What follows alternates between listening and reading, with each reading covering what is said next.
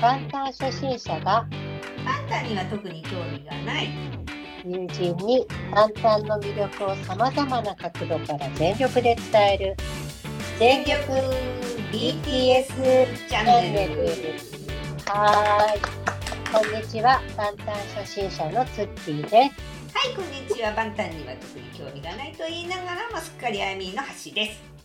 はーい今回もリモートでの録音になりますのでお聞き苦しい点があるかもしれませんが申し訳ございませんがご了承いただければ幸いです。よろしくお願いいたします、よろしくお願いいます。ということで今はい。回は66回目の収録となります。よろしくお願いしはい、よますろしくお願いします。はい、えーはそれではまた早速ですが、お便りコーナーからそうですね。はい。始めさせていただきたいとはい。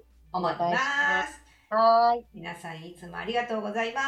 はい、ありがとうございます。楽しく読ませていただいております。はい、楽しく読ませていただいています。はい、えっ、と、じゃあまず、そうですね、初めてお便りをいただいた方、ちょっとお便り読ませていただきますね。はい、えー、まず、りんりんさんかな。はい、ありがとうござありがいます。とうございます。ダイナマイトから BTS を知って沼落ちしている60過ぎのファンです。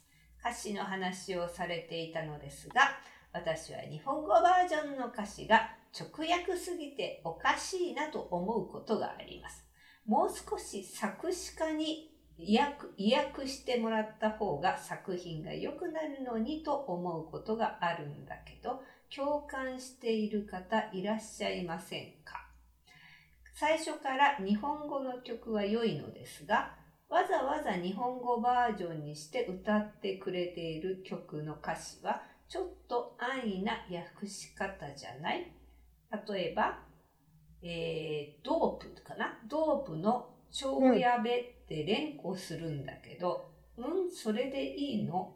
とか、という、えーお便りが来ております。はい、ありがとうございます。ありがとうございます。はい、はい。えーっとですね、これ、まあ、変ですよね。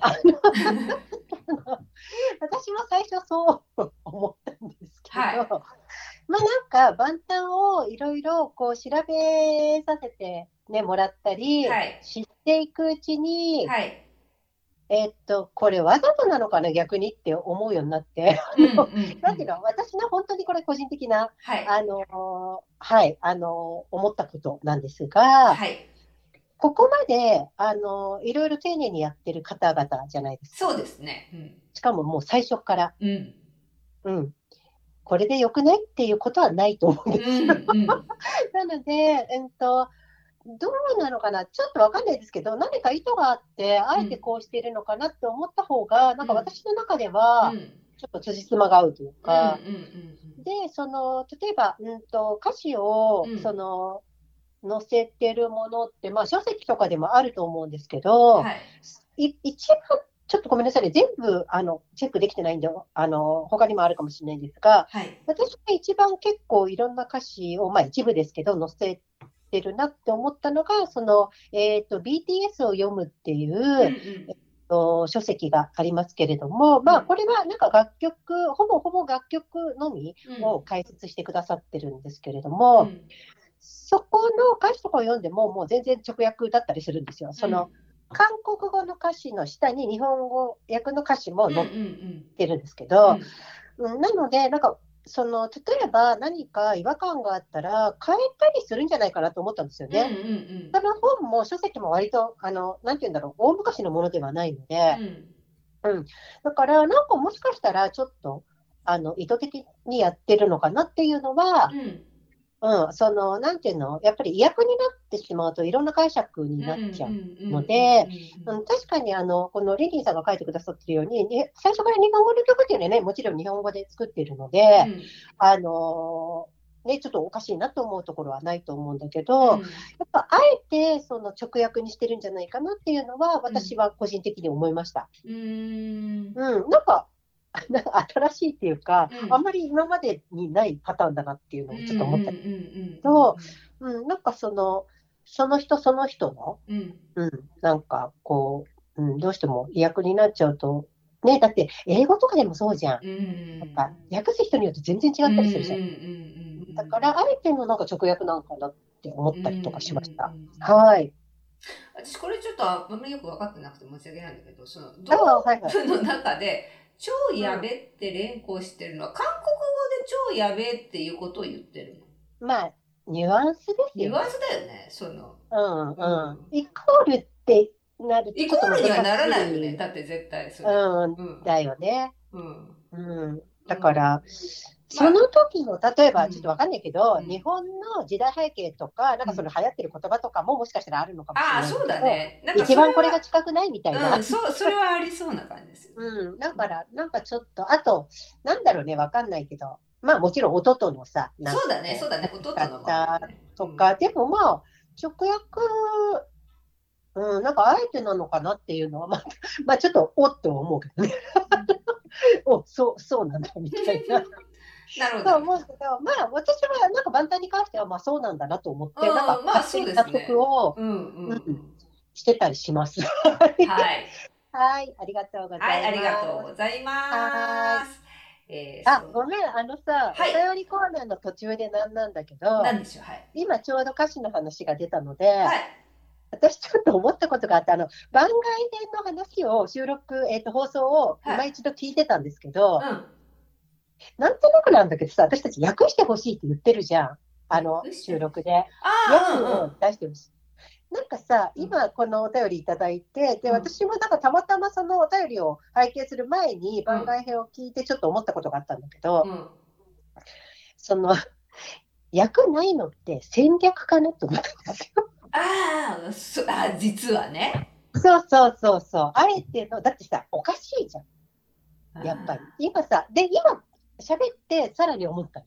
うん、このリンリンさんのお便りを拝見して、ちょっと私はこう思うっていうのを話させていただいて、さらに思ったっていうのがあります。わざと出さない。そう戦略戦略が一つともう一個は、うん、えっ、ー、と意訳しないっていうポリシー。うん。だからつけられない。ああ、なるほどね。おかしくなるじゃん。だって直訳だと。うんうんうん。うん、だからなんかこれ今リリーさんのおこうね、あの お便りをこう読ませていただいて、うん、あなんか、そっか、なんか自分でなんか説明してさ、うん、あそういうことってちょっとなそうなんだけどさ、だけど、うん、まあ、戦略なのかもしれないけど、気持ちとしては、もうなんか本当に単に、本当 YouTube の翻自動翻訳でもいいから本当出してほしいんだよね、私は、うん。だから、わかるよ。そのさ、戦略だったとして、うん、例えばね、うん、戦略だったと、まあ、1戦略に、うんはい、えーと、あえての直訳。はい。あったとしても、もうここまで知れ渡ってる BTS だから、うん、もういいんじゃないって思う。うん、そうね。本当だ、もう良くないって思う。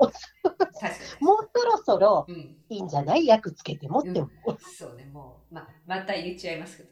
また、また、ま た 役つけてって言っちゃう。そう思ったので、後で言おうかなと思ったんだけど、ちょうどね。うん、いや、でもまあ、あれだよね。そういうのをさ、喋ってたり、なんかすると、あ、なんかふって、こう、思いついてそう思うってあるよね。確かに。そうそう。だから、あとなんかその、うんと例えば役をないものに対していろいろ調べたりして、うん、でそのバラバラに見なきゃいけないわけじゃんその、うん、訳してくださってる方のやつとみたいな、でさバラバラに見せるのも戦略でそれはで、何度も見るじゃん。ああ、そうかそうかそうか。そして、それをつながったときに、うん、ここでまた出ますよ。つながったときにドーパミンが出る。また来た。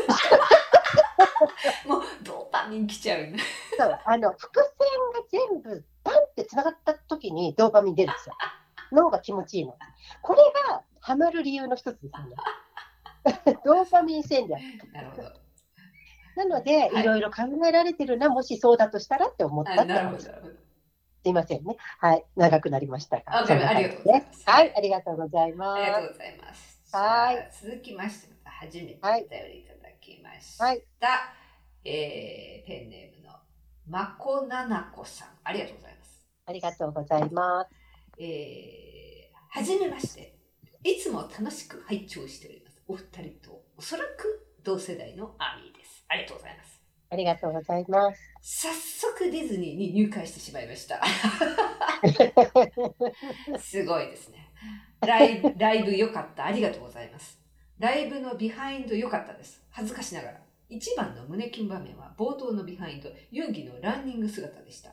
テテグクばかりいつもガン見しているのですが、今更ユンギの素敵さに気づきました。お二人に感謝しています。ということでありがとうございます。ありがとうございます。えー、早速ディズニー入会 おめでとうございます。おめでとうございます。特にあの ディズニーから我々何ももらっていませんけれども。そうなんですよ。はい、残念ながら。残念特に何何 のあのあれもないですけど。いつもそうバンタンからももちろん何も。もちろんです。ビッグヒットからも特に。ハイブね、ハイブからも何も当たり前ですよ。好きなこと雑談喋ってるわけそうですね。えー、はい、そうですね。ということで、あの、ビハインドのユンギのランニング姿って私全くこれ、全く記憶に残ってないんですけれど。すいません、あの、本当申し訳ないですけど、私もなんです。やっぱり人見てたんでしょうか。いや、でもあれですね、人によってこう、やっぱり注目するところがね、違います。うん、急にユンギが飛び込んでくる瞬間があったんですね。あそうなんでしょうね、多分ね。でも、大体ほら、手てぐく行くじゃないですか。うん、最初の頃。まあ、最初の頃なのかな。まあ、目が行く。わからないけど。行きそうですよね、そこにね。うん、やっぱりね、あの、目立ちますから。イケメンで、あの、さ、今結構映るしね、やっぱね、グクはパートもいっぱいあるし。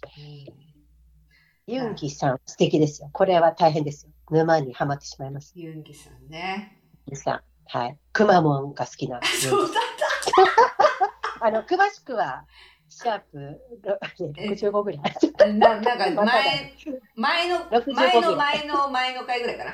うん、65だと思う。私だって昨日聞いたの。あ、そうなんだ。え、64くまモン。くまモンのことめ、あれ ?64 だよ。今 6? 今 6, 6だから？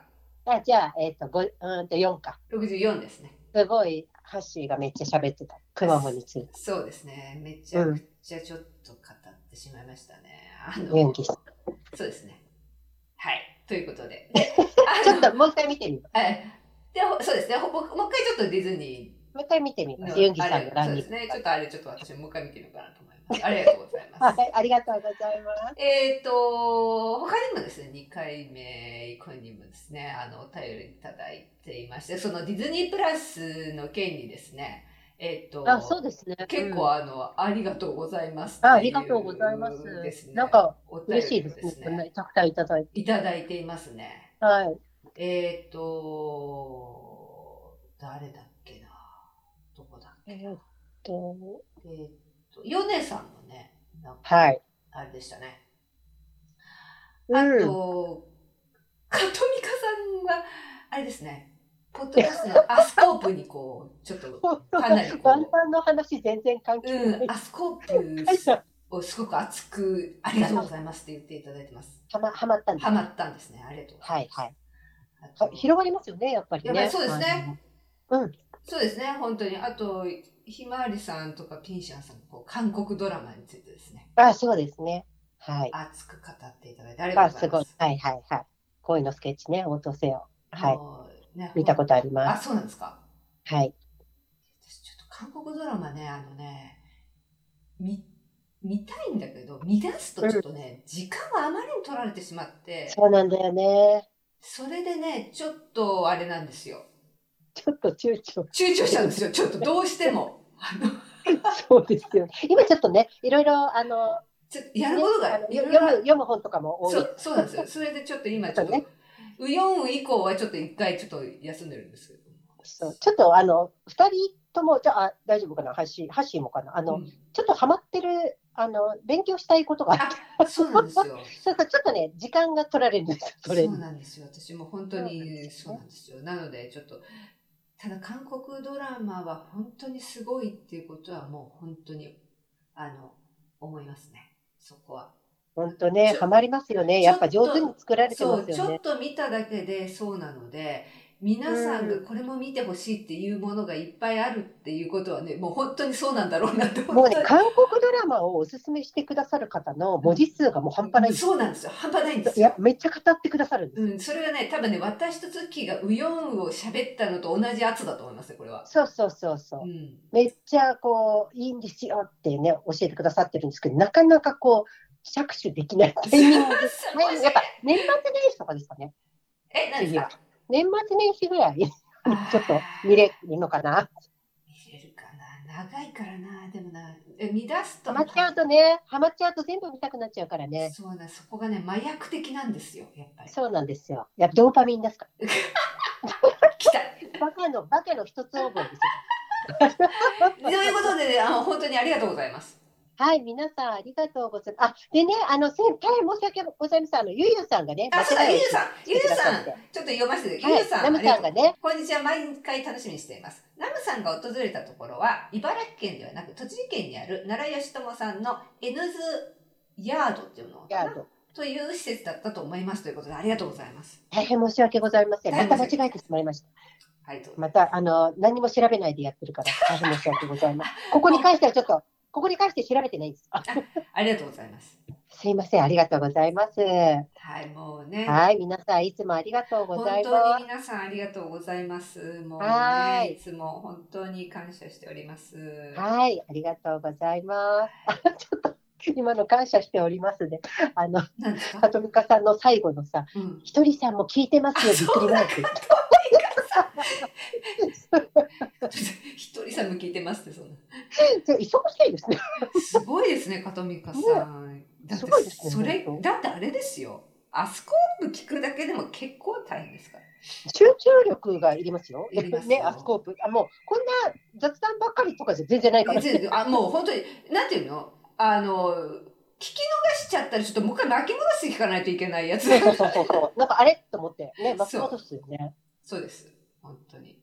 いや、ありがとうございます。すごい、素晴らしい。はいい。や、ありがとうございます。本当皆さんありがとうございます。はい。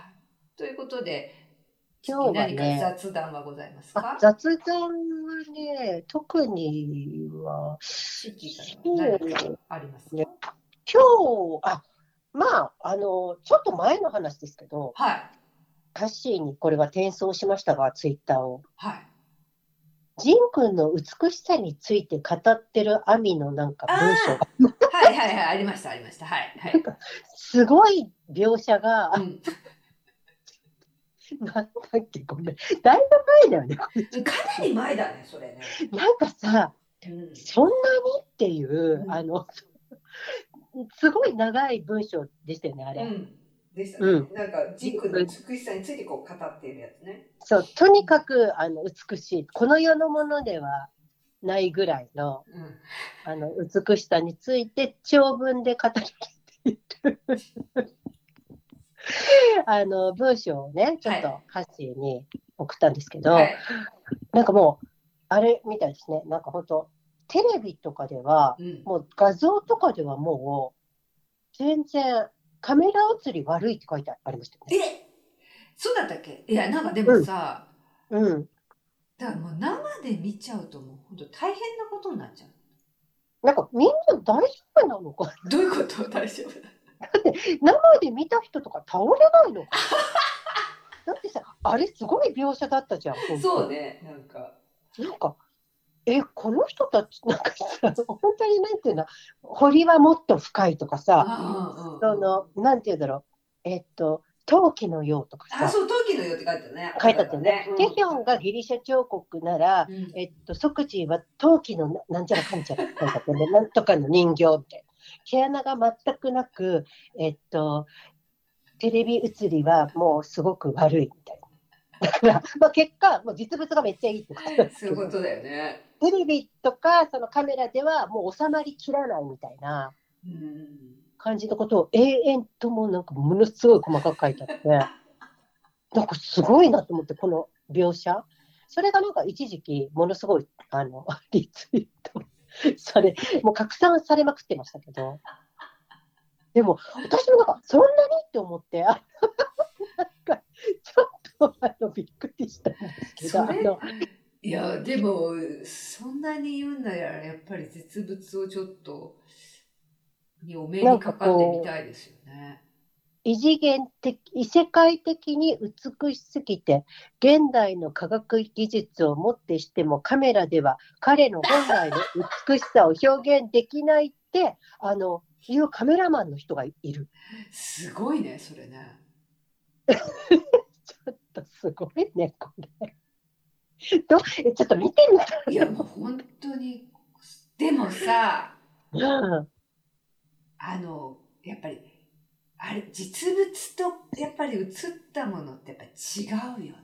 全然違うんだろうね。そういう、まあ別にジン君に関してはわからないですけれども、うんうんうん、まあちょっと見たことがないので。あの、それはさ、人物とかだけじゃなくてさ、うん、あの、絵とかだってそうだよ。なんか。あそうだね。だからそういう美術館に行ってやっぱりさ、実際に見たものとさ、うん、やっぱり違うじゃん。それってやっぱりさ、うん、サイズ感とかもあるし、あの、はいはい。はい、タッチとかさ、はいはいはい、やっぱりこう、映像だとちょっとわからないものっていうのはさ、さ最近はさ、うん、かなりそのハイビジョンとかでさ、ああれなんだけど、はいはい。はい、やっぱりその絵の前に自分が立った、うん、立ってみた、その感動とさ、やっぱり違うじゃない。はいはいはいはいはいはいはい。ね。あの、あとさ、やっぱ、その本物の近くにいる時に出てるオーラっ。そうそうそう、あるあるある。うん。ある。うん。そういう感じだよね、多分ね。うん。うん。あの、ちょっと、あの、今、すみません、見つけたんで読んでいいですか？あ、どうぞ読んでください。いきますね。はい、あの、これは、あるアミの方がジンクを見て書いたんだと思うんですけど、多分。いきますね。はい。えっと、シャープだ。えっ、と、何これ？冷美男あの冷たい美男って書いてある、うんうん、余白というものがない。頬肉が一つもない。立体的な顔立ち。目鼻立ちがはっきりしていて、特に目がすごく大きい。顔がものすごく小さい。実物で見た方が肩が広い。肩は実物の方が驚く。カメラ写りがすごく良くない。実物の感じが出てる写真を見たことがない。マスターさんの写真を見ても全然ないと。写真とか映像では可愛い顔にたくさん見えるけど、実際にはそういうことはない。カメラを通したらなかった頬肉ができるみたい。可愛い顔つきとは全然、えっ、ー、と、わからない。実物は男らしい。芸能人の顔つき。前にいたとしても一度も話しかけられないような顔。実際に見たらどうしてあんなにみんなが演技しろって俳優顔だって言われるのかが分かった。実物よりすごい俳優顔。なんていうか、妖精みたいな、人形みたいな感じじゃなくて、俳優の雰囲気。雰囲気すごいやばいんだけど、それが画面では全部映らない。実物はセクシー。カメラ捨ててしまえ、もったい 面白いんだけど。すごいですね。だからあのかカメラではやっぱりこう親しなんて親しみやすくしてくれてるみたいなことも書いてありますね。カメラの前で。ああ、ジン君がね。うん、ニコニコってしてふざけたり。うん、で、私そういうこれを見てからですね、ジン君をさらによく見てみたんですよ。うんうん、あのバックステージのジン君とか、あとタリュラのジン君とか。うんやっぱり、もう本当ほとんどないんですけど、うん、本当に1秒もないぐらい、すってめっちゃ綺麗な、ちょっと冷たい顔する時があるんですよ。でも本当に気をつけてみないとないです。だから、あこの時、でもこのもうカメラを捨ててしまえって言ってるぐらいだから、これでは伝わってこないんだなと思った時だからちょっと一度実物を そっと影から見てみた。なるほど。はい、と思いました。わかりました。それは特に雑談ではないです。そうですね。じゃあ。そんなに美しいのか。それはでもちょっとお目にかかってみたいですね。ねいつかちょっとちらっと。ですね。こっそり見てみたい。本当ですね。はい。ということで、と、と言いつつ、グクなんですけど。いやあ、ちょっと一回、ちょっと私の方からお知らせしていいですか、はい、はい、どうぞ。あの、ちょっと全力 BTS とは関係ないんですが、すいません。あの、はい、私がやってるあの別番組のテレミ Your Story という、あの、ポッドキャストの件なんですが、えっ、ー、と、現在、えっ、ー、と、何話かな？な、何何話かアップしてるんですが、あのすごいざっくりとした。すごい、二人してもうざっくり。何話か？何話かアップしてる。で、最後、一番最後にアップしてるのがですね、えっ、ー、と、9月20日にアップしていて、これがですね、アンディの番外編になってまして、はい、えっ、ー、と、私がちょっと平戸に旅行に行ったんですね。はい、その時の体験記を、えーと、平戸出身のアンディ、まあ、この番組にもちょっと、うん、あのゲストで来ていただいたアンディに、えーと、アンディの出身地である平戸に私が行ってきてそれをアンディと喋るっていうあの番外編を喋ってるんですが、うん、それがあの最終話になってまして、えっ、ー、とここからちょっとですねしばらくちょっと録音のが空いてしまうので。あの、はい、今まで2週間おきにちょっとアップしてたんですが、ちょっとあの、期間が空いてしまうので、そのお知らせです。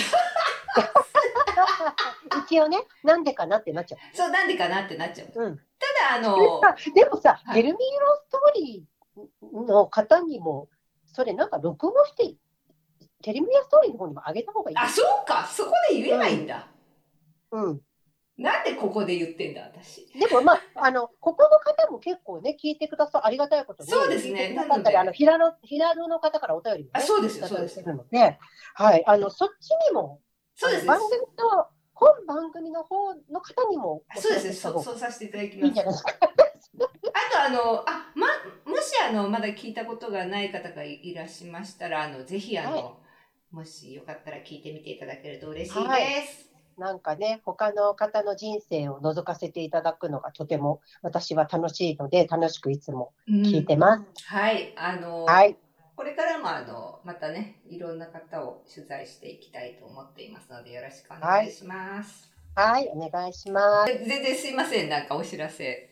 ありがとうございます。ありがとうございます。はい、ということで今日は、えっ、ー、と、火曜年間の個人にフィーチャーする編のはい、ジョンググさん。ジョンググさんですね。はい、の回です。回ですね。ありがとうございます。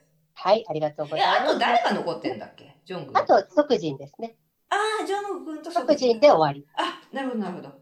うんで、最後に、即時やって、最後にまとめ会があって、多分終わると思います。すごいですね。ようやくこれで。ようやく、いつまでやってんだって話ですけど。はい。もう秋になりました。すごいですね。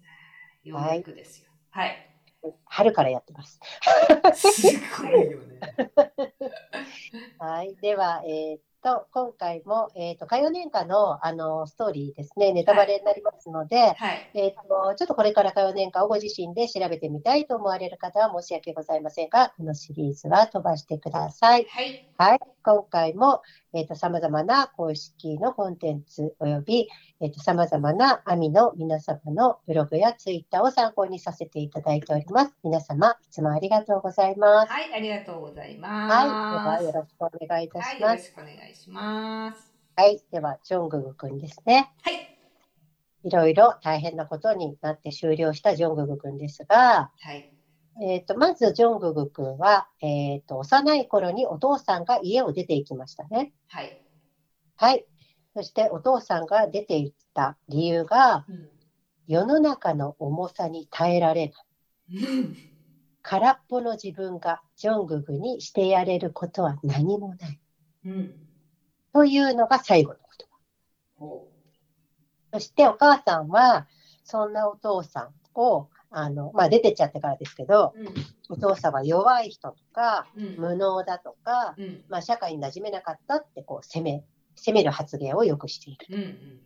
うん、うん、で、やっぱり、その、うん、まあ、お母さんからしたら、まあ、文句言いたくなるんでしょうが、それを四六時中聞いて育ったグックはですね、それをずっと自分が言われてるような感覚で育ってきたんじゃないかなと。ああ、その、はい、無能だとかそういうことが？そうそうそうそう、うん、だってもうしょっちゅう機嫌悪くてそんなこと言ってたらさ、うん、自分が責められてるみたいな気分になっちゃうじゃん。うんうんうん、で、そのまあ、お父さんがいなくなったその原因っていうのが、うん、なんかこう、ほん本当のところはちょっとわかんないわけですが、うん、うん、あの、まあ、前回、えっ、ー、と、手表編で、ちょっと最後の方に、まあ、ある網の方の考察ですけど、お話しさせていただいた、うん、えっ、ー、と、カーキ色のね、あの、コートのちょっと、えっ、ー、と、ホームレス的なおじさん。うん。うん。の可能性もあるのかなっていう網の方が。ああ、なんか言ってましたね。うん、はいはい。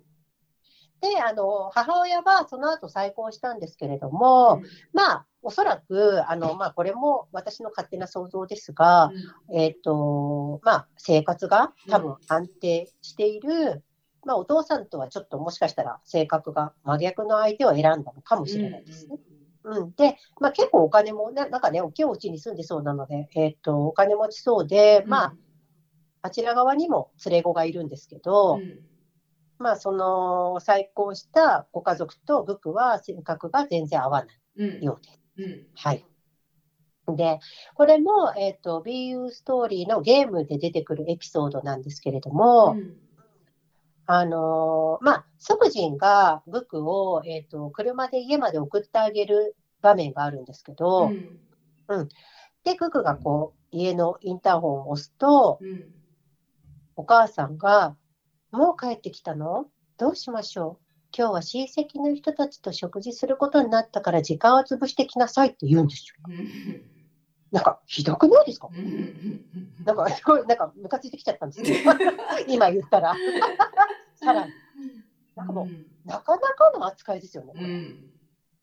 で、なんか、そのゲームの中でも、あの、なんていうの、ちょっとお父さんと、あの、まあ、うん、僕からすると義理のお兄さんが、ちょっとこう、動くのことを、こう、どう臭いみたいな感じで、ちょっと嘲笑う的な場面とかがあって、なんかすごい嫌な気持ちになるんですけど、うん、うん、で、だから多分グクはいつも放課後、夜の街をうろうろしちゃったり、うん、やっぱりね、帰りたくないじゃん。それ、ね、それ、帰りたくないプラス、なんか帰ってきたら迷惑みたいな感じじゃない。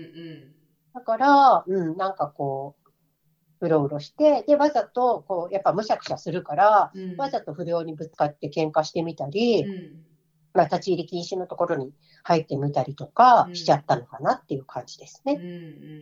うん。で、えっと、まあ、うん、これも BU ストーリーの中にあるんですけど、まあ、ちょっとこれも以前話したと思いますけど、うん、その、グクは、えっ、と、まあ、ちょっと高いところとかに登っ、境界線を歩くんですよね。うん、手すりとか、塀とか。うん、うん。で、これは、うんと、まあ、ビューストーリーのちょっと、うん、ループがうまくいかなかった回で、グクが海に落ちて亡くなってしまうっていう、うん、あの、ところがあるんだけど、うん、その時になんか、境界線を、あの、歩くことが、その、どっちにも自分は行かなくていいみたいな。うんうんうん、自分のほら立ち位置ってもうわからない。状態で、うん、なんかこう生活しているので、うん、どっちでもないっていうなんかこうのを感じるからみたいな確かエピソードがあったと思うんですけど、うん、でまあ昔からねそういう癖があって、でえっとまあその6人と一緒にいた時っていうのは、まあ、特にユンギが、あの危ないからやめろって。やめさせてたんだよね。うん、うん、で、それが、まあちょっと、えっ、ー、と、だいぶ前ですけど、ドーパミン話の時に、うん、あの、もうその、それがすごい嬉しくてたまらない、うん、誰かに構ってもらったっていうことですよね。危険なことをしたら、なんか構ってくれるって、こう思っちゃう。で、無意識にね、うん。それでちょっと繰り返すようになっちゃったりするんですけど、で、やっぱりグクにとっては、その、そういうお家でずっと育ったので、うん、あの、7人みんなで一緒にいる時間っていうのが、うん、とにかくこう、すごく輝いていた。うん、で、本当にこうみんなが集まらなくなっちゃった後も一人であの音楽室に通ってたわけですよね。うん。うん、で、こう、まあ、そうですね、あの、I20 の中ではですね、あのこれ、あれ、19歳金のやつの方だったかな。まあ、飛び、あの、屋上から落っこっちゃうっていうシーンがあるんですけど、うん、うん、なんかこう、やっぱりそういう、もういいかっていう気持ちで、うん、うん、落ちてしまったのかわかんないですけどね、足を滑らせたのか。うん。で、あのそうだね、まあ、ちょっと、この子に関しては、もうなんかかわいそうすぎていろいろ。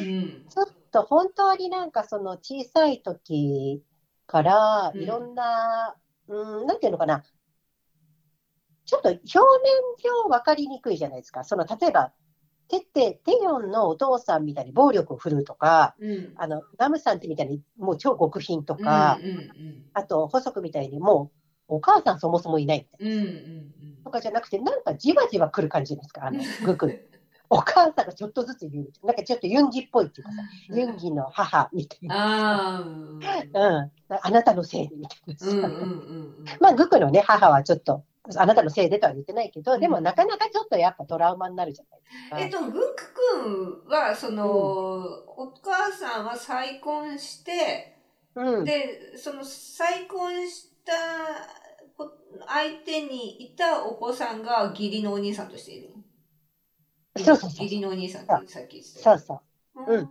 えっと、ググ自体のその兄弟っていうのはその人しかいないそう、そう。うんうん、そうそうそうそう。うん、なので、もう本当になんか孤独、うん、だからまあ、お母さんがもうそっち側に行っちゃったら、もう味方は誰もいないってことだよね。だってもうさ、帰ってこないでみたいな感じだともう相当なもんじゃん。そうだね。誰も味方がいないわけだから、うん、で、ほら、心を寄せていたさ、心を許していたユンギさんももう大変なことになっちゃってるわけだから、うん、うん、だからやっぱりもう誰もいないでもう学校に残されちゃってるわけだからさ、すごく孤独なんだと思うんだよね。うん、うんうん、で、その、まあ、うんと、そのゲームの中で、ソクジンがグクに直接関わろうとしてたループとかもあって、うん、とにかくなんかこう、夜ずっと一緒にいてあげるとかさ、うん、うん、もうとにかくいろいろやるわけよ。あの、大学の、あの自分が大学終わってからさ、あの、グクのさ、学校まで行って校門で待ってるとかさ。うんうん、で、もうとにかく誘うわけ。ああごめんね、ちょっとまた。うん、グクはさ、あの、なんだっけ、うん、ループしない一番最初のさ、その最悪のストーリーの時はさ、うん、なんビルから落ちちゃうんだったっけ、あ、そうそうそうそうあ、そうかそうか、そうだよね。うん。うん。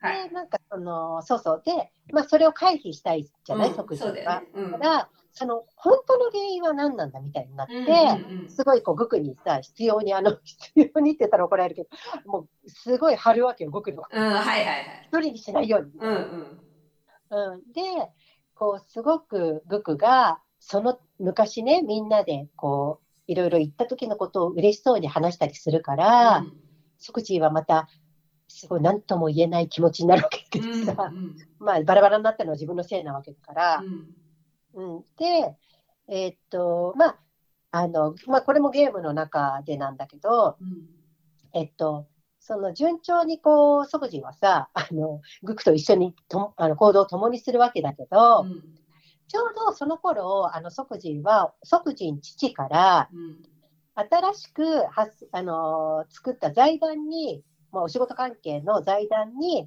ちょっと積極的にお前も関われってことで、うんうん、あの再再開発の時にも関わってくる財団なんだけど、うん、うん、で、えー、っと、すごくこう呼び出されることが多くなってたんだけど、うん、でも、まあ、グクが心配だから、うん、ちょっと学校の課題があるからって嘘ついて、グクとの時間を優先させてた、ね。ジン君がね。ジン君が。うん、そうそれをですね、即時に父が気づきまして。うんまたこれひどい話ですけど、グクをですね、全寮制の学校に転校させるわけですよ。えちょっと待って、即時に父が？なんでってなる。何の権限で？まあ、わかんないですけど、うん、あの、まあ、なんだろう。きっとさ、当たり前だけど、グクの家とかにも、なんか、それとなくちゃんとやったと思うんですけど、まあ、グクの家もグクが帰ってこない方がいいわけだから。ああ、そうかそうか。うんうん、まあまあ、まあいいや、そういうね、お話の話だから、ね、まあ、ちょっとこここは、即時に父はなんでと思うんだけど、うん、そこはちょっと詳しく書いてない。うん、分かった。まあ、とりあえずそういうふうに、まあ、即時に父が手を回したわけですね。うん、で、まあ、そうするとそこでもまあ孤独なわけじゃん。うん、で、結局、まあ、あの自殺しちゃうわけ。うん、で、またループするわけだ。うん、で、もう何なの即時に父ってなるわけですけど。うん、そうだね。うん、で、あのーまたね、これ別のループで、うん、その財団の方にもこう行って、あのグクの方にもって即時が頑張って無理してね、うん。や今度やろうとすると、今度はグクが、グク自体が、ああ、自分は即時さんのあの負担になってると。あまた誰かに迷惑かけてる。うん。こんな自分は決めてしまいたいと、車の前に飛び出しちゃった。だからもう、で、これはもう即時が自分じゃないんだなって気づくんです。うんこれはちょっと違う問題なんだなっていうう。んで、まあ、ユンギに、の方にこう誘導していくか、ようになるんですね。うん。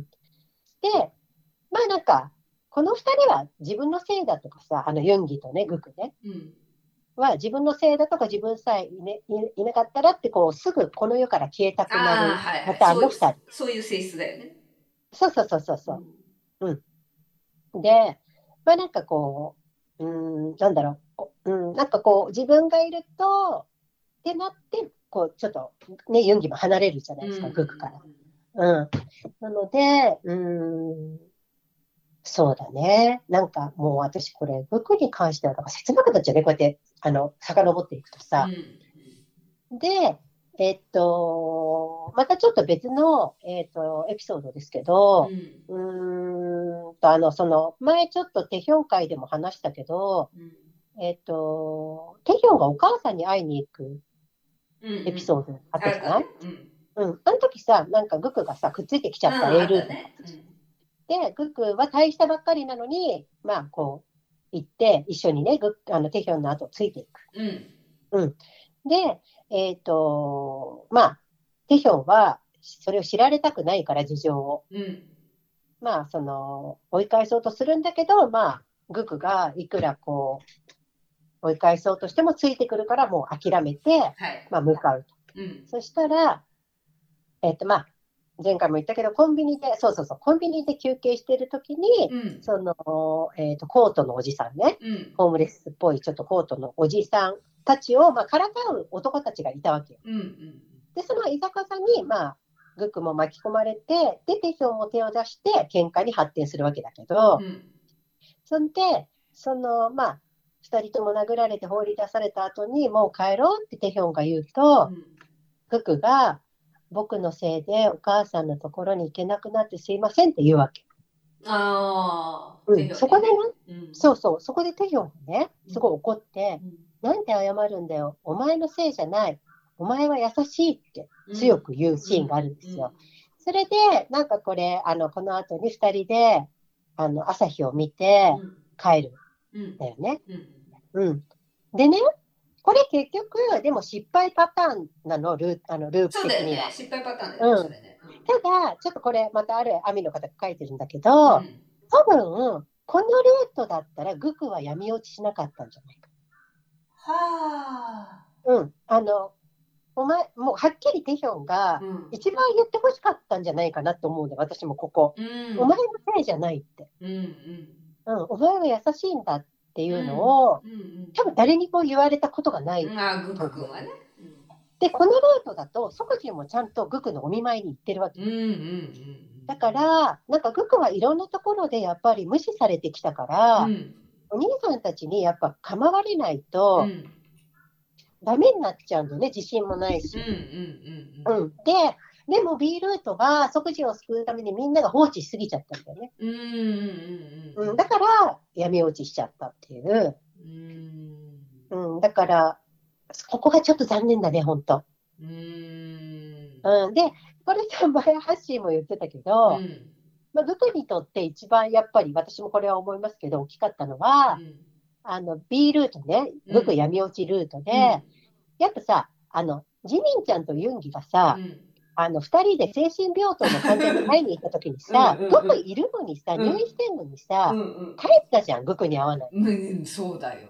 で、それをグクが見かけちゃったじゃん。うん。それで、しかも、グクがそれを見かけて電話したのに、うん、で、ヒョンどこですか？って聞いたのに、塾の帰れたって嘘ついたじゃん。うん、だから、それはもうダメなやつだよねってなる。グクにとって。うん。だから、やっぱり、それが、くるんって、本当にあの私のくだらないあのベッドの話ですけど、反転またした世界ですよ。はい。もう好きすそこにもうものすごく居場所が、グクの居場所だったわけじゃん。その、ヒョンたちとの時間。うんうん、それが突然さ、え、うん、ってなったわけじゃん。なガラガラガラっとさ。だから、急にこう、憎しみになっちゃったんだけどね。まあ、その前にもちょっと疑ってたっていうのもあるけど、即身の件ね。だから、なんかこう、すごい辛いねって思って。で、まあ、ヒョンたち大好きっていうのは、まあ、リアルにもそうですけど、うん、あの、まあ、以前も紹介したビギンっていう曲のね、うん、中に、あの、ヒョンたちへの思いっていうのがね、ありますけど、で、そうだね。うん、うん、なんか、ちょっと私もびっくりしましたけど、ここで終わりみたいな。いや、でもなんかちょっと思ったのが今ね、うん。うん、あの、あんまり好きすぎるとさ、真逆になっちゃうっていうのはあるじゃん。うん、あるきっかけで。それはもうさ、よくあの、韓国ドラマのパターンですよ。そうなの？韓国ドラマのパターンなの、像を、あの、愛憎っていうことですよ。うん。いや、愛の反裏側です。そうそう。いや、でもそれってさ、あんまり好きすぎるとさ、依存しちゃうじゃない、そこに。そうそう。結局ね、そうなっちゃうんだよね。だから、それに気づかないんだけど、自分が。うん、まあ、好きなだけだと思ってるんだけどね、自分は。そうそう、そうじゃなくて、実はそこに依存しちゃうんだよね、結局。うん、だからその、そこが離れていってしまうと、うん、依存していたものがなくなるから、すごく不安になっちゃって、うん、で、そこが、あれだよね、あの、憎しみへと変化。そうそう、なんでってなるんだよね。そこで自分の内側を見つめないで相手に行っちゃう、ね、そうそうそう。だからそこは別に依存してないで、うん、ああ、これ相手は相手でなんか事情があったんだなっていうふうにね、この、あの、ならないで。あと、なんか、まあ、ひとりさん的に言うと、あ、そういうタイミングなんだな、自分にも。そう、自分にとっても一番いいタイミングなんだなって。そうそうそうそう。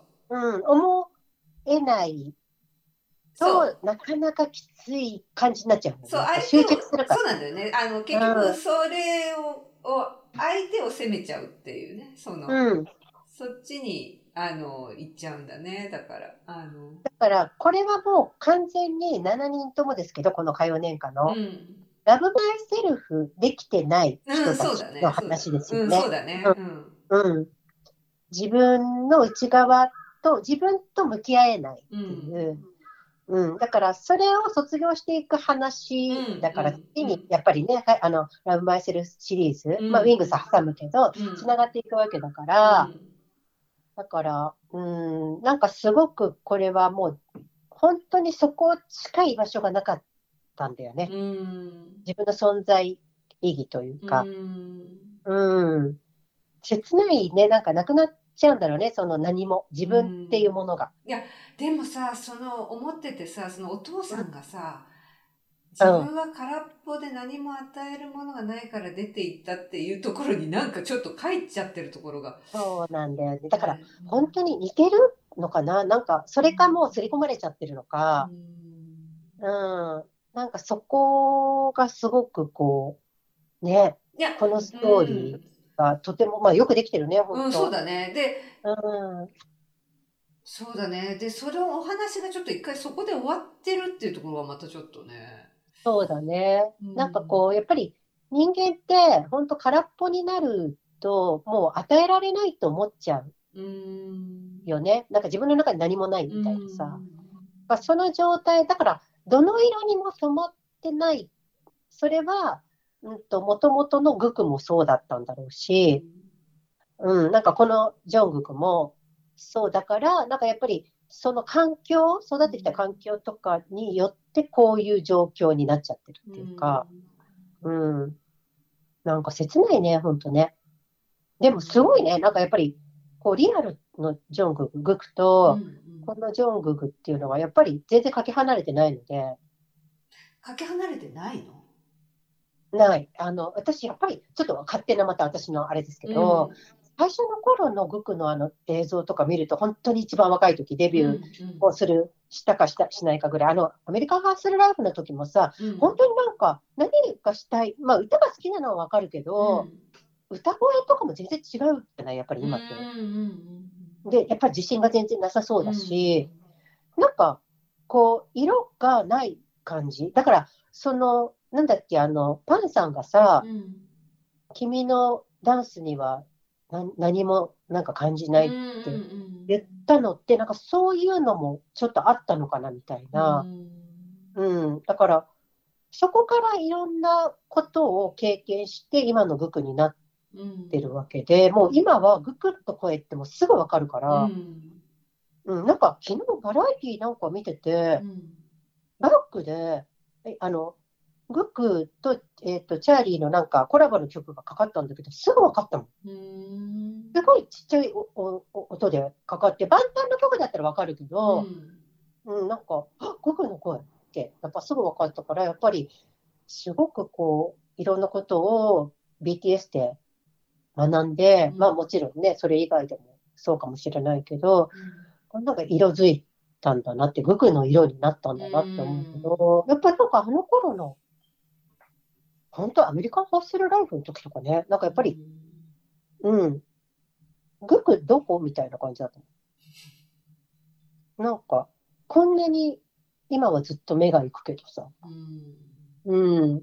もうあの時なんかナムさんにしか目が行かないね。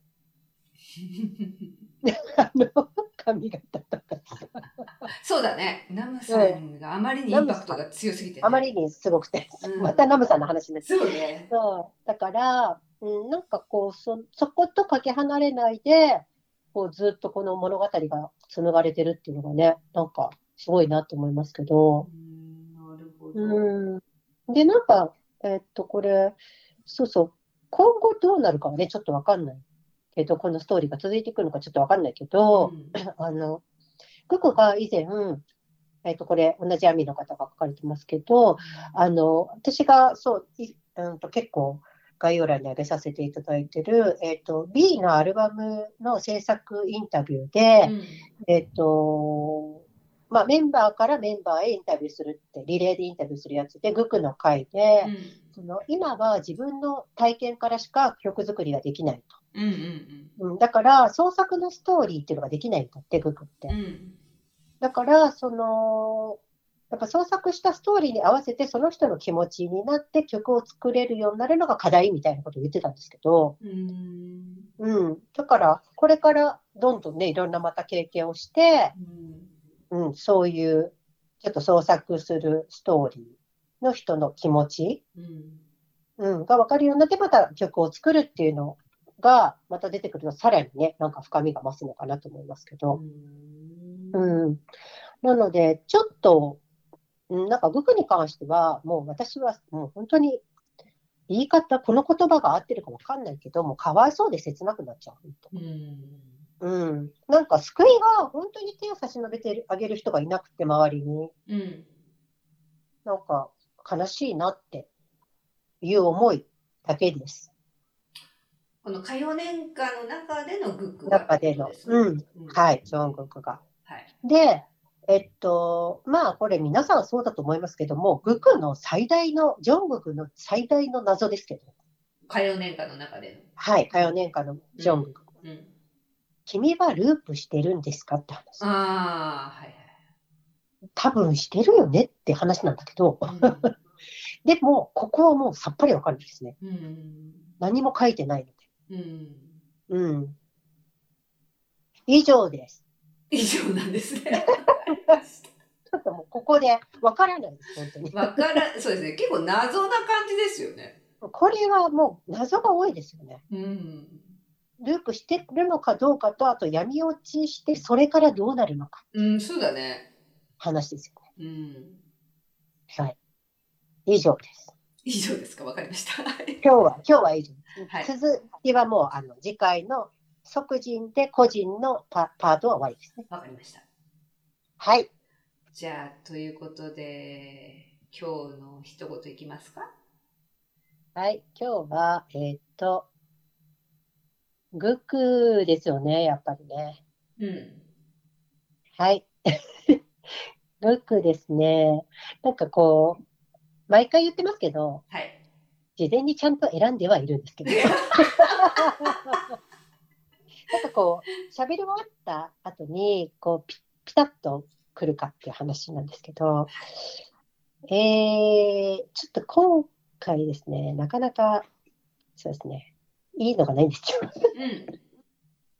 ということで。はい。あ、はい。じゃあ、これで、まあ、グクで頑張ります。はい。グクで頑張ってみようと思います。じゃあいいですか？はい。はい、じゃあ、ちょ、あ、じゃあ次、今日の一言をお願いいたします。はい。では、ジョンググ君の一言です。はい。はい。これはですね、2020年の、うん、えっ、ー、と、ウィンターパッケージっていう、まあ、あの、DVD、ブルーレイがあるんですけど、うん、毎年出るね、うん。はい。それの中で言っていた一言ですね。はい。はい。で、えっ、ー、と、ごめんなさい。ウィンターパッケージの中で、アミに向かって手紙を書くっていう話なんですけど、はい、はい。そのことを読んだ時なのかな、これ。はい。はい、では、いきます。はい。はい、お願いします。はい。僕は、アミのことを一番たくさん考えています。アミたちのことを考えると、胸がいっぱいになるから、僕はもっと頑張ります。はい。ありがとうございます。アミたちのことを考えると胸がいっぱいになるからもっと頑張ります。と言って泣き出したジョング。大好きなんですね。なんかもういろんな気持ちになりますね。このグクの個人の会の最後にこれだと。あ、そうですか。いろんな気持ちになるんですね。なんかこう、あの、歌謡年間のグクのことを思い出してしまって。なるほど。ちょっと、うん、そんななんだろう、ちょっとここでは言えないんですけど。そうですね。別に言わなくてもいいんですけど。はい、はい、ちょっと後で発信こっそり。わ、はい、かりました。ありがとうございます。じゃあ、はい。はい、じゃあ次、今度は、アーミーの一言お願いいたします。はい、アーミーの一言。はい、では、いきますね。はい、よろしくお願いいたします。はい。はい、新しい家族のようです。大家族です。はい。えー、っと、これは な、何って感じだった？あのね、バーンダステージ、うん、映画の中で、えー、っと、インタビューされたアミが言ってた。新しい家族のよ、BTS。うんうんうん。うん。で、大家族ですってすごいこうニコニコってして言ってた。自分の家族、あの、ごめんね、ちょっと説明が足りなかった。家族でなんかいらしてたと思うんですよ、この方が。ああ、その人がね。そうそう。で、うん、あのー、BTS も家族みたいな感じでなんかおっしゃってました。え、えー、っとね、欧米の方だったと思いますけど、うんうんうん、はい。とおっしゃってましたね。なるほど。はい。まあ、家族みたいに思っちゃうんだろうね、やっぱりね。うん。まあ、ほら、やっぱしょっちゅう見てるしさ。ん何何？しょっちゅうさ、しょっちゅう見ちゃってるからね。うん、なんかこう、ちょっと他人と思えないみたいな。うん。あるんじゃない？うんうんうんうん。やっぱりでもさ、あれかな。実際、あの、リアル、リアル即時、あ、リアルジンクを見たら、うん、もうそうは思えない。この世のものこの世のものとは思えないから。そうそうとてもあの家族なんてそんなみたいな。ちょっと違うみたいな。思ってたのと違かった。うん。すごいね、思ってたのと違うっていうのがさ、うん。もう、ちょっと、だね。それほんとちょっとジン君お目にかかってみたいね。なんかさ、そんなにってなるじゃん。だってさ、カメラを捨てた方がいいとかさ、そのもう被写体がの良さが全然伝わらないってカメラマンが言う被写体って何？例えばさあのあの俳優の方とかでさ、うん、あなんかやっぱり生で見たら全然違うとかって思ったことってある？私あんまりちょっとそんなにわからないんだけど。私ね会ったことがそんなになくて芸能人に。所属したことが、うん、あのもちろんさ、ライブとかでは見るけど、うん、それってなんかやっぱ超近いわけじゃないそうだよね。うん、あでも、うん、はあ、で、なんかもう入ってきた時に、なんか、う。ん、なんかいいのかな？あ、大丈夫か。すごい、ちょっと結構昔ですけど、うん。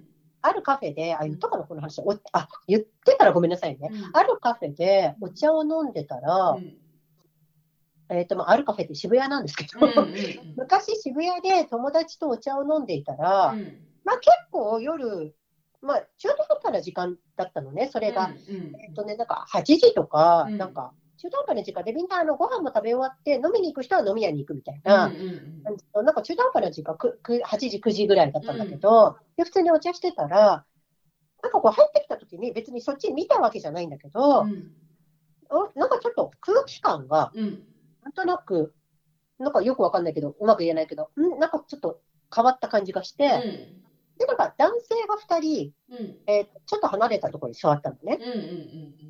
で芸能人なのかなって思って、なんかちょっとこう、スタイリッシュな感じ。う。んうんうん、で、まあ、その方は誰だったかっていう話なんですけど、うんうんうん、あの、ネプチューンの、うん、私、この話した？知らない。いか、うん、あの原田泰造さんだ、うんうんうん、で、めちゃめちゃかっこよかったです。そうなんだ。なんか、え、全然なんか、いや、もちろん、テレビでも、あの、まだ まだって今も別にかっこいいけど、うん、あの結構前なんで、うん、まだ多分お若くて、うん、であの俳優として活動されたなんかぐらいの時で、うん、それその前は結構バラエティーとかにずっといろいろ出てて、でそうそうそれですごいあのもうかっこいいと思って、であのまあ私たちより先に帰られるうん。まあさまあ、結構30分ぐらいですっと帰られるときに、うん、勇気を出して 声をかけたんですよ。あのすいません、原田泰造さんですよねみたいな。うんうん、そしたら、すっごい笑顔で、うん、はいとか言って、うんうん、あちらから握手の手を出してくださったんですめちゃいい方で、うん、でわーって思って、うん、で私当時実は大好きで、うんうん あの結構友達とかに言ってたんですけど、うん、であありがとうございます、いつも見てますって言って、そのバラエティの番組を言ったんですよ。うん、そしたら、原田さんはあのドラマに出てらっしゃったんで、その時、うん、であそっちです、そっちですねって言われて、あすいません。でもなんかすごく、なんか、あの急いでる感じでもなくて、ちゃんと止まって、手出してくださって、両手でこう握手してくださって、ありがとうございますって言って帰っていかれたんですよ。うんうん、めちゃ素敵だなと思って、でも、相当素敵でした。その、あの、もう、それがなかったにしても、うん、すぐなんか、うわ、かっこいいと思った感じで、オーラがやっぱり、めっちゃあったので。やっぱりさ、こう、あれなんだね。カメラでは捉えきれないものってあるんだね。ただですね、ちょっとごめんなさいね、これ。悪口になるので、はい、えっと、名前は言わないんですけど。はい、はい、わかりました。はい。ある、はい、あの、某、はい、えっと、芸人さん。芸人さん。はい。はい。で、めっちゃ売れ、当時めっちゃ売れてて、はい。もう何本も番組を持たれてた、はい、まあ、二人組の一人なんですけど、あの、まあ、ある沖縄料理屋さんがあるんですよ。はい。まあ、渋谷なんですけど。渋谷ですか？渋谷だったらね、まあ、職場がちょっとね、渋谷はい。はい。で、渋谷のちょっと、こう、なんていうの、小東の方ですね、はい、に、あの、ちょっと友達とよく行ってた沖縄料理屋さんがあって、うん、お金持ちエリアですね。はい。まあ、ちょっとね、そういう感じで、はい、で、そこにまあ行った時にね、はい、あの、隣の席に、その方が来たんです。うんうんで結構あのせ狭めな、なんていうの、あんまり広くないから、うん、だから話も割と聞こえる。うん。うん、で、その、えー、っと、ま、多分マネージャーさんとその方で2人でいらして、うん、で、もうすぐ、でもなんかその時も、なんか、うん、なんか私は、私側の隣だったんで、うん顔がわからなくて、うん、で、その、私の向かいに座ってた友達はもう直で見えるじゃないですか。うん、ああ、そうそうそう。めっちゃ私に伝えようとしてるんですけど。でもあのあちらからも友達は見えている。そうななかなかあんまり言えないよね。そうそうで、でも私あんまりなんかオーラとかその時感じなくて、うん、で、友達がすごいこう一生懸命下の方で、その方の持ちネタギャグを手でこう、死にたいってなって、で、ああみたいな感じで、でその方はでも本当になんか残念で、なんか、こう誰も俺に話しかけるなみたいなオーラを。出してたんだ。出してて、すごくマネージャーさんがなんかちょっと忙しそうに、なんかこう、出たり入ったりされてたんですよ。なんか電話かなんかをされてて、でその方もなんかすごくもう自分も 絶対電話してませんよねって感じなんだけど、なんかこう携帯をすごい耳に当ててみたりとかいろいろやってて、なんか友達が、誰も話しかけないから大丈夫。え、なんだって？誰も話しかけないからそんなにやらなくても大丈夫だって後で言ってました。それも私、その方の時は、あの、うん、本当に今日、もうテレビ出てたんで、うん、で、ああって思ったんだけど、なんか、オーラはあんまりちょっと感じなくて、なんか、ちょっと、いや、いやなんか、ごめんなさい。いや、なんかちょっとって、その太蔵さんの割と直後だったんで、はいはいはい、なんか、結構違うもんだね思ったら後日、ちょっとある事件、うん、事件っていうか、うん、ちょっといろいろあって、その方は今もうテレビに出て出られなくなって。あ、そうなんだ。なんかちょっとそれが結構対比で、いや、タイトルさんは今もね、いっぱい出てるからね。いやいや、だからさ、結局さ、うん、カメラとか映像では映らない何かがあるってことじゃん。あるんだよね、やっぱ、うん、そういうことじゃん、つまり。だから、やっぱりカメラとか、それだとやっぱりそぎ、ああれなんだね。伝え、伝わらない、その、そぎ落とされちゃう部分っていうのは。今実際にさ、あの、オンラインでこう、あれしてたの、そういう部分ってあるじゃない？その。あるある。あの、実際にこう感じるオーラみたいな。そうそうそう。やっぱり、あの、実際に会って話す時と、うん、やっぱりその違うってあるじゃん。それ。ある。だって私たちでもあるじゃん。ある、全然ある。やっぱ会って話した方が元気になるし、あとちょっと今日元気ないのかなっていうのもなんとなく分かる。そうそう。会って話すと、なんていうかその、その人が持ってる波動がこう、なんていうか伝わるっていうかさ。うん。で、実際、これなんか量子力学とかね、うん、詳しい方は、あの、よくおっしゃるけど、えっと、人間って、まあ、はまあ、よく気とか言うけど、うん、えっと、結局全部で電子っていうかさ、電気が通ってるわけだから、うん、えっと、磁場みたいなのがあって、で、やっぱり、えっと、半径5メートルだっけな、うん、半径5メートルぐらいは出してるわけだから、うん、だからさ、やっぱり、近くにイライラしてる人が来ちゃったりすると、ちょっとイライラしちゃったりとか。でも、そうだ、うん、なんかさ、すごくさ、うん、あの、いい人の場合はものすごくプラスもらうけど、この人ちょっと苦手だなっていう人が、うん、の場合ね、えっと、実際に同じ空間にいるよりも、オンラインの方が薄まる、すごく薄まるから、その影響がすごくないなっていうのもすごく感じるわ。うん、だから、うん、なんかこう、うん、だからみんながオンラインになって仕事を職場に行かなくなって、うん、割とみんな円滑になってる。のってそれもあって。でなんかその行かなくていいっていうだけじゃないんだよねそそうだね。あるある、うん、あのやっぱりさ電波電磁波的な感じだから電磁波じゃないけどごめんごめん、ちょっと言葉が今混同したけど、その結局出してるものがあるからやっぱ影響を受けるわけですよね。うん。うん自分にも、相手にも、うん、だから幸せそうな人の周りってやっぱり人集まる、うんうん、でやっぱり愚痴ばっかり言ってる人の周りはそういう人が集まっちゃうから、うんだからやっぱりひとりさんもよく言ってるけど、いつもいい言葉を話して、笑顔でいれば幸せになるんだよっていうのはそういうことですよ、ね、いやでもそれはでも本当にそうです、だからやっぱなんかね、ちょっと今思い出した。確かに太蔵さんが入ってきた時ってね、なんかふわってな、なんとなくですよ。見てもいないのに。うんだからそれぐらい出してるんだろうね、やっぱり。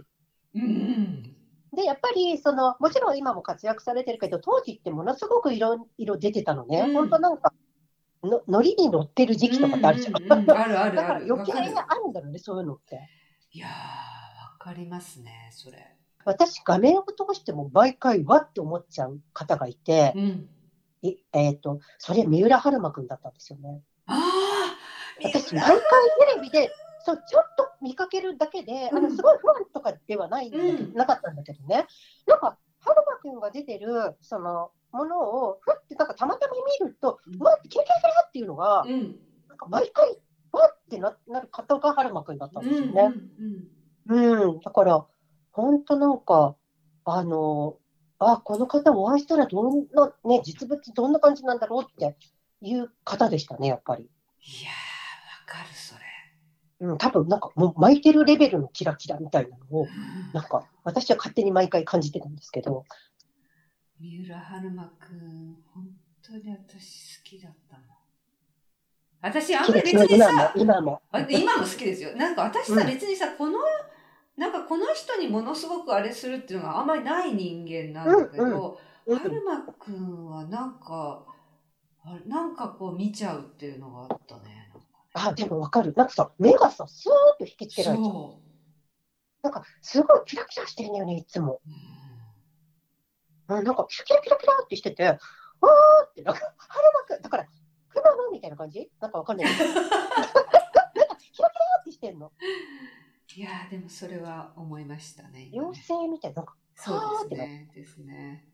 だから、あのー、すごくね、それを思い出して、今ちょっとなんかいろいろ思い出してよかったです。そうですね。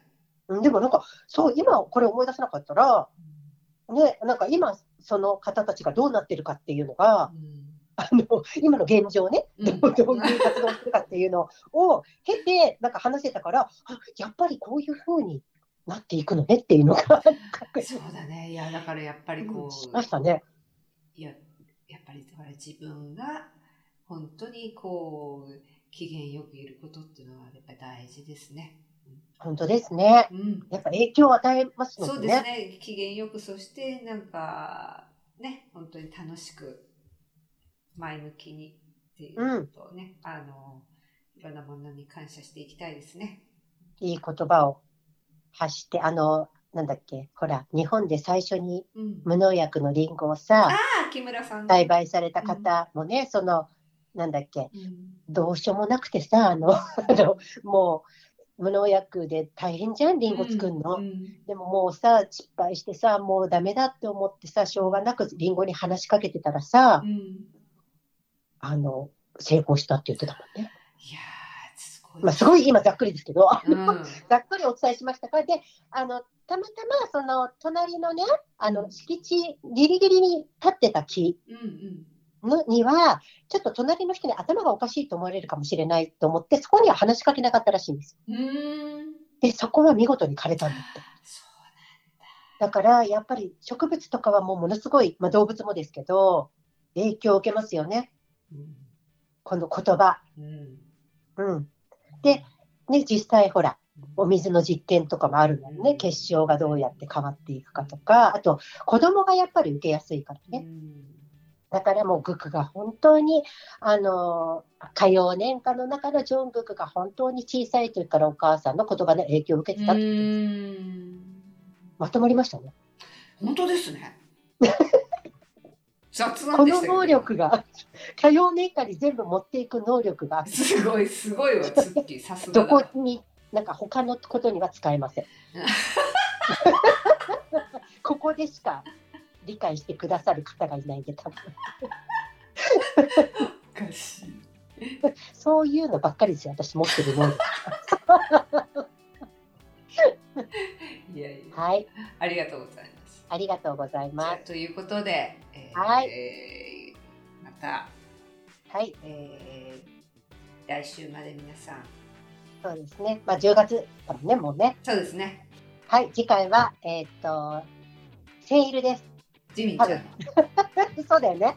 そうあそうジミンちゃんセール、はい、記念ありますのでぴったり13日。はい、はい、お楽しみに。はい、はい、していただければ嬉しいです。はい。皆さんじゃあ、ありがとうございました、はい。幸せにお過ごしください。はい、幸せにお過ごしください。はい、ありがとうございました。はい、さよなら。さよなら。